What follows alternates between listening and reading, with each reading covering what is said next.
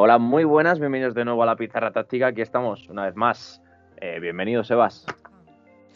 ¿Qué tal? Muy buenas. Eh, ¿Qué tal, Alvarito? Bienvenidos otra vez y para hablar de fútbol, ¿no?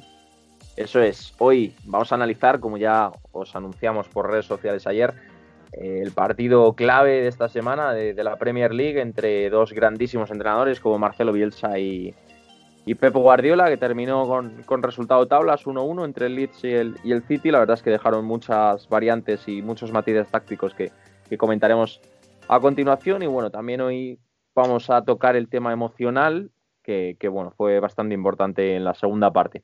Así que sin más, bienvenidos de nuevo y hablemos de táctica.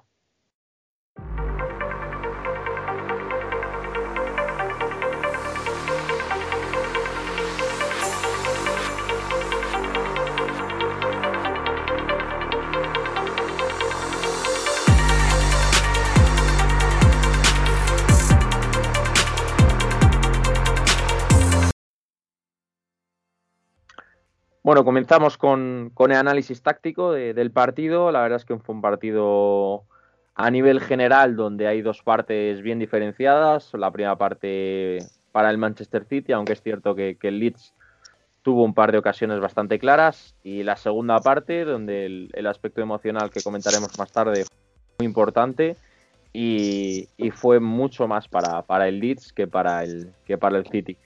Eh, ¿Qué destaca, Seba, sobre todo de, la primera parte? Sí, bueno, lo primero creo que, como tú decías, hay, dos partes, obviamente, pero creo que hay tres momentos, ¿no? Una primera parte donde es dominador el, Manchester City con varias variantes tácticas, ¿no? Que las veíamos eh, en cuanto al cambio de posiciones, sobre todo, ¿no? Eh, haciendo esa doble amplitud por el lado de Mares o, o con Walker llegando por dentro, más como, más como interior, ¿no? O muchas veces quedándose en línea, en línea de centrales, haciendo esa línea de tres y, llegada más de, de, Foden, de Bruin y demás, ¿no? Y luego ese segundo momento sería el momento en el que, en el que el Leeds, eh, la segunda parte, genera más ocasiones de gol, es un claro dominador del partido, ¿no? Eh, con esas variantes que, que hace, que ya las comentaremos ahora y el tercer momento sería con los cambios que, realiza Guardiola, con ese doble pivote que, que estábamos acostumbrados a ver que, que, cambia en este partido y donde otra vez los últimos minutos de la segunda parte se, se, ve cómo va controlando el partido a partir de la posesión de balón, ¿no? Eso es. De ese primer momento que comenta Seba, sobre todo vamos a destacar de, del Manchester City, una variante que, ha introducido Guardiola respecto al partido de la jornada anterior contra el, contra el Leicester, que también analizamos en, el anterior podcast. Simplemente es el matiz de, la salida de balón. Eh, la semana anterior, si os acordáis, si recordáis, eh, había dos fijadores arriba, que eran Marez y, Sterling. Se colocaban intervalo central-lateral.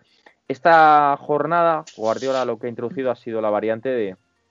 Ha metido a, a Ferran generalmente por dentro, aunque había muchas veces que se intercambiaba con Márez en, amplitud en banda derecha, y Sterling, en vez de fijar directamente en situación de, ya estar en posiciones de pasillos interiores, partía esa primera circulación, esa primera jugada de muy abierto, de amplitud, máxima amplitud, y ya una vez el balón circulaba, el balón se filtraba por dentro, el balón lo tenían jugadores como Rodri, De Bruyne, Foden y demás, ya se metía en pasillos interiores para buscar asociaciones al primer, toque, buscar situaciones de tiro exterior. De hecho, el primer gol viene así.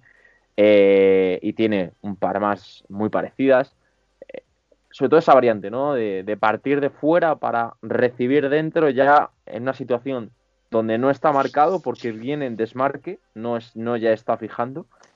Y bueno, que la primera parte le dio bastante, bastante rendimiento a, al, City. También me gustó, eh, y ya te doy paso, Sebas, eh, me gustó mucho la salida de balón eh, que intercambió, sobre todo saque de puerta del City, donde puso los dos centrales máxima amplitud, bueno, máxima amplitud no, amplitud del, del área, Walker y Mendy como, como laterales, Rodri era un poco el que venía más a, a recibir, y luego me gustó sobre todo la situación de, del sistema, ¿no? Era un sistema en salida, en saque de puerta, sobre todo cuando el balón lo tenía Ederson, de 1-2-3-2-3, que ya lo hizo alguna vez el año pasado y ya lo hizo también en, en Múnich, donde Kevin De Bruyne y Phil Foden estaban los dos en situaciones ya de entre líneas y Sterling, Ferran como delantero y Márez, los tres muy cerrados, muy móviles, eh, intercambiaban desmarques a espalda, desmarques para venir a pie, la verdad, mucha movilidad en esos tres jugadores de arriba y, sobre todo hay varios saques de puerta, sobre todo en primera parte, donde le, da bastante resultado al, al Manchester City. Sí, a eso añadir la presión, ¿no? En los saques de puerta de Leeds, en esa presión en un 4-3-3, con muchas veces el punta, ya sea Mares o, Ferran, apretando al medio centro de Leeds, ¿no? Eh, y, bueno, Sterling en, función de, quién se quedaba como punta, porque había mucho cambio de posición, como tú decías, entre Mares y Ferran, pues el que quedaba como punta en ese 4-3-3 en la presión era el que, el que apretaba al, al medio centro, ¿no? Y bueno, luego pasando a ese segundo momento en la segunda parte, ¿no? Con los cambios que realiza Bielsa en el Leeds, eh, creo que, que, los cambios primero que, son para buscar esos espacios por fuera, ¿no? Al final lo que, lo que, lo que vemos y, entendemos es que, Bielsa intentaba buscar espacios por fuera o generar, eh, perdón, atraer por dentro para salir por fuera y buscar esas diagonales a espalda de la línea defensiva, ¿no? Y bueno, con la entrada de de Poveda en la segunda parte, sobre todo lo que busca es eh, fijar con, con, Rodrigo, también con la entrada de Rodrigo, fijar a, a, toda la línea defensiva en intervalos entre central, lateral, con Rodrigo y Banford muchas veces, o muchas veces con, con Klitsch, con Roberts, eh, que, entraban como segunda línea, a fijar a ese intervalo entre central, lateral, para liberar. Eh, para, para, bueno, para primero fijar a esa línea defensiva y, liberar la espalda, la espalda de los, de los laterales, ¿no?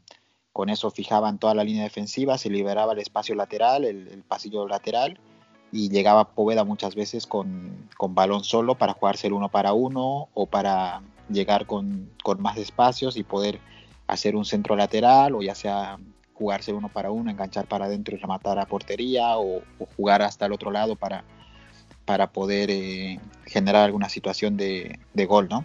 Creo que esa era la, la, idea de Bielsa, que le resulta, que vemos sobre todo unos primeros 20 minutos de la segunda parte donde hay mucha llegada con mucha gente al área, ¿no? Siete personas, seis personas en área del Manchester City. Y al mismo tiempo buscaban esa transición, ¿no? Ya no apretaban en un, ya no había una presión alta, había una presión más en bloque medio, de intentar robar en mitad de campo, un poquito tres cuartos de campo, y a partir de ahí generar esa transición rápida, buscar la espalda siempre de Mendy, eh, sobre todo del lado Mendy, ¿no? que buscaban a Poveda para que Poveda haga esa transición rápida, fijando hacia adentro siempre la conducción hacia adentro para liberar por fuera. Y, creo que esas cosas las ha hecho muy bien y, sobre todo esos primeros 20-25 minutos donde es un claro dominador, ¿no? Simplemente para, para, cerrar el primer momento que comentábamos anteriormente, no, no me gustaría dejarlo en el tintero, eh, lo podéis ver en el, minuto 21, lo que comentaba Sebas del saque de puerta. Eh, ya no es solo el posicionamiento, que sí que es 4-3-3, sino son las trayectorias de acoso, ¿vale? Que es un detalle, un concepto micro de, defensivo, y cómo eh, marcó el City la salida de balón del, del Leeds, perdón, que, bueno, salía a salir con un sistema 1-2-4-3-1 o 1-2-3-4-1. Al final Sterling y Ferran iban a presionar al central, con trayectoria de acoso tapando al lateral. Y Marez tenía, como decía Sebas, estaba en una posición más de delantero, tapando al pivote, que era Phillips, eh, y cuando iban a apretar al portero, eh, lo que hacían era taparle con trayectoria de acoso, es decir, salto a presionar al portero tapando al que yo estaba marcando, es decir, Marez iría a tapar a presionar al portero tapando la línea de pase con Phillips. Y luego, si os fijáis, eh, hay veces que el, Leeds pues, da un primer pase corto, a lo mejor vuelve, hace una, un pase de evolución con portero, y el portero juega fuera, es decir, imaginaros por banda derecha, ¿vale? Eh, juega con, con Koch, eh, Koch se la devuelve al portero, Sterling viene a presionar tapando línea de pase con Koch, y el portero juega directamente fuera pues con, con Eileen o con el jugador que estuviese ahí, ¿no? El que saltaba no era Mendy, era Foden. ¿Vale? Sobre todo es muy interesante a la hora de presionar, robaron muchos balones en, primera parte y, es un detalle que, bueno, que es bastante aplicable a, equipos que, entrenéis. Por otro lado, también destacables las conducciones de Mendy en primera parte, eh, muchas arrancadas en potencia de, un jugador de, su perfil, eh, conducciones fuera adentro, eh, bueno, superaron, superó bastantes líneas. Y, para cerrar este primer momento, el, gol del Manchester City, para que veáis un poco la mentalidad que tenía el Leeds en esa primera parte, o el plan de partido que tenía, en el gol del, del de Sterling, el Leeds tiene 10 jugadores en un campo y van por arriba. Es decir, la mentalidad era muy de defender. El City tuvo mucho el balón, mucho la posesión en esa primera parte, hizo mucho daño y el Leeds tenía una mentalidad de más defender que pensar en, atacar, ¿no? De hecho, las ocasiones que tiene Leeds no son de ataque posicional o de, o de ataque combinativo, sino que son de transiciones, de dos, tres transiciones. Y ese segundo momento, eh, al final yo creo que, el, el, plan de partido del Leeds es, son los duelos. Es decir, no tanto intentar asociar, sino buscar duelos en última línea, ¿no? Y al final es lo que comentaba Sebas, emparejan un 4 contra 4 eh, los cuatro jugadores de arriba del Leeds contra los cuatro defensores del, City. Para mí Dallas en este partido, eh, primera parte juega de media punta, segunda parte juega casi de, de, lateral izquierdo, carril izquierdo, y le da muchísima, muchísima ventaja al Leeds porque recibe generalmente solo y cuando recibe con presión no es una presión que ya la tenga, sino que generalmente era Kevin De Bruyne o Foden le vienen a presionar, entonces él tiene tiempo para tomar decisión de quién va a quién le va a dar el siguiente pase.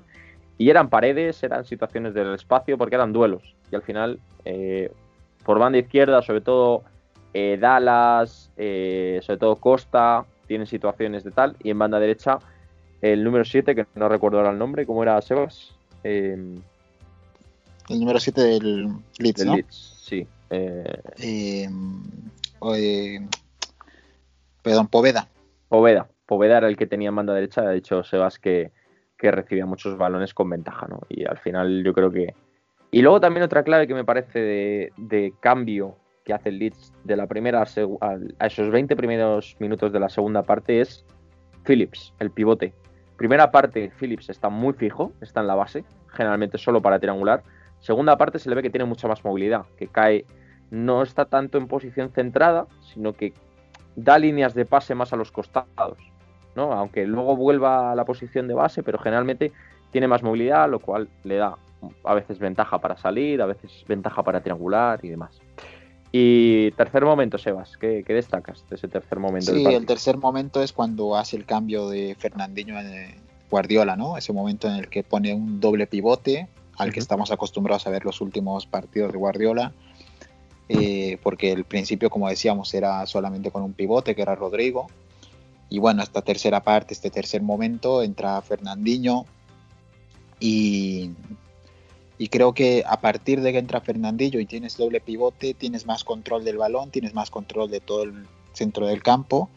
Y es lo que pasa, ¿no? A partir de ese momento el City empieza a ser un poco más dominador, a tener un poco más de posesión de balón, y a partir de esto a jugar un poco a lo que juega, ¿no? Porque esos primeros 20, 25 minutos, eh, lo que hablaremos ahora será el tema de, esas transiciones, ¿no? De ese fútbol inglés de ida y vuelta, que creo yo que, el City no, no, está acostumbrado a, un juego de, tanta transición, de tanto voy, vengo, voy, vengo, y que creo que eso le ha beneficiado al Leeds. Y bueno, en ese momento que entra Fernandinho, ese tercer momento es cuando otra vez el, eh, el, el City empieza a tener el balón, a controlar el juego y a partir de su juego que, está acostumbrado a hacer, con los conceptos que, ya hemos ido mencionando, eh, encontrar esos espacios para, intentar llegar a portería rival, ¿no? Mm. Con paciencia sobre todo. Eso es. Eh, al final, mira, para que os hagáis una idea, el Leeds es un equipo que ataca, si no la, si no la habéis visto o no habéis tenido la oportunidad de ver eh, al equipo de Bielsa, es un equipo que ataca con superioridad numérica, ataca con muchos jugadores, ¿vale? Es un tipo eh, los podcasts que hablábamos el año pasado, el Chelsea, que atacaba centros laterales con 6-7 jugadores, el Leeds es un equipo muy parecido en ese sentido, ¿vale? Entonces, en esos primeros 20 minutos de la segunda parte, el City tiene oportunidades claras de sentenciar el partido a la contra, porque vosotros poneros en situación, el Leeds ataca con 6-7 jugadores en último tercio, con lo cual te está dejando a 3-4 jugadores eh, en equilibrio. Y el, City generalmente tiene jugadores rápidos, tiene jugadores que dejan arriba, Sterling, Ferran, Marez, incluso Foden, Kevin De Bruyne, con conducciones bastante rápidas. El problema del Manchester City que se encuentra en este partido es que no tiene ningún jugador referencia, no tiene ningún 9, no tiene ningún Agüero, ningún Gabriel Jesús que ya esté en posiciones adelantadas. Entonces, ¿qué se encuentra el Manchester City? Se encuentra con que recibe una oleada, vamos a llamarlo oleada porque son 6-7 jugadores del Leeds, recupera balón mediante que ha defendido bien, mediante un buen despeje, mediante el ha cogido Ederson, eh, recuperan ese balón, inician una transición y es que se ve clarísimamente en los primeros 20 minutos de la segunda parte que el jugador que conduce, generalmente Kevin De Bruyne o Foden o Sterling, es el jugador más adelantado al City. Es decir, vosotros pones en situación, Kevin De Bruyne va conduciendo el balón, quiere dar un paso hacia adelante y no hay nadie. Todos están corriendo a la par que él. Entonces, no hay ocasiones de peligro claras del City cuando lo podría haber tenido muy fácil. Simplemente con tener un 9 ya le da tiempo al resto de jugadores a, incorporarse, ¿no? Y para mí es un fallo del City en este sentido, también marcado por las lesiones. O sea, no tiene convocados a Agüero y a, Gabriel Jesús por lesiones. Pero les faltó una referencia para sentenciar el partido en esos primeros 20 minutos de, la segunda parte. Eso es, sí. Y bueno, esos serían los tres momentos, ¿no? Y bueno, abriendo, hilando a todo esto, entra el tema mental, el tema psicológico, ¿no? Del que también hablábamos. Em, de, no sé si se han dado cuenta cuando veían el partido y si no lo han visto, pues eh, analizarlo, el tema de, los, de los, gritos, de, lo que van diciendo los entrenadores. Em, al final se ve que Bielsa es un entrenador que mete mucha caña, y, bueno, la segunda parte sobre todo se escucha muchísimo los gritos de Bielsa y cómo eh, ese cambio de actitud, ese cambio de mentalidad del Leeds, ¿no? Al final, mm, en esas transiciones, en esa intensidad, eh, hacen cambiar el partido para positivo, ¿no? Para positivo para el Leeds, en el sentido de, de sobreactivar, no sobreactivarse, sino estar en un estado óptimo de, intensidad y, generar lo que han generado los primeros 25 minutos, ¿no? Sí, eso es. Al final, nosotros hemos tenido la oportunidad de verlo por televisión eh, y aunque se escuchaban los comentaristas, se escuchaban las voces y la segunda parte se ve eso, ¿no? Se ve el equipo de Bielsa que los gritos o las voces son de, de intensidad, o al menos esa es la sensación que da y por otro lado, los, gritos y voces que se escuchan del lado del Manchester City no son tanto de Guardiola. Guardiola yo creo que son más correcciones, más eh, ajustes, sino que son de los propios jugadores, ¿no? Y, se, nota, se notó mucha diferencia entre la primera y la segunda parte. La primera parte eran voces aisladas o voces eh, de tranquilidad y la segunda parte el, el partido se acelera y, se escucha también mediante las voces, mediante los gestos, mediante las caras. El, City no estuvo cómodo los 20 minutos y vio como el partido estaba demasiado acelerado. Eso es, eso es. La, verdad es que es un partido que a nivel táctico puede aportar mucho y a, nivel de análisis sobre todo, ¿no? Movimientos y cosas que se pueden aplicar o que de las que podemos aprender. Eso es, si no, si no lo habéis visto o si lo queréis ver repetido, realmente os, os animamos a verlo porque hay muchos matices y, cosas muy aplicables a, vuestros equipos.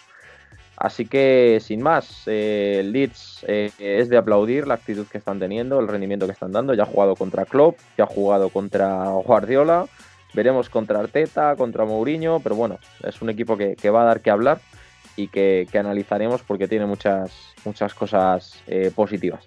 Así que sin más, eh, veremos la semana que viene a ver qué partidos hay interesantes y, y nos vemos en los próximos podcasts. Un saludo.